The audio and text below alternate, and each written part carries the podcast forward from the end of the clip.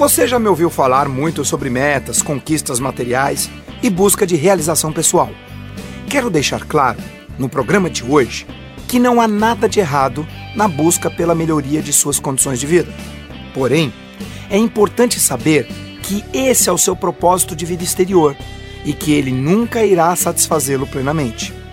Tão logo superamos a preocupação com a mera sobrevivência, a questão do sentido da vida, do nosso verdadeiro propósito se torna de suma importância para todos nós.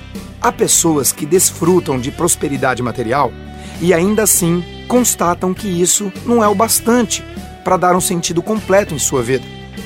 No entanto, o significado primordial de nossas vidas não pode ser encontrado no nível exterior. O nível exterior tem a ver com o ter e fazer. Porém, o propósito interior diz respeito ao ser só pode ser encontrado no momento presente, no agora. A tão sonhada paz de espírito, a tranquilidade, o amor incondicional são possíveis de serem acessados quando paramos de procurar fora e voltamos para dentro de nós mesmos.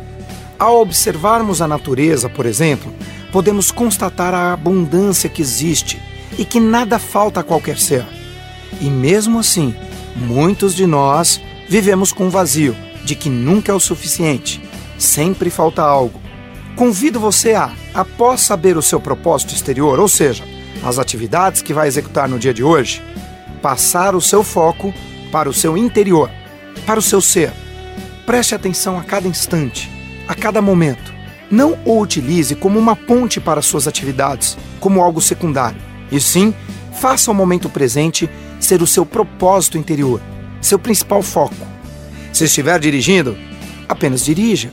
Quando chegar ao seu destino, preste atenção ao abrir a porta, fechar a porta, subir as escadas e deixe a vida fluir.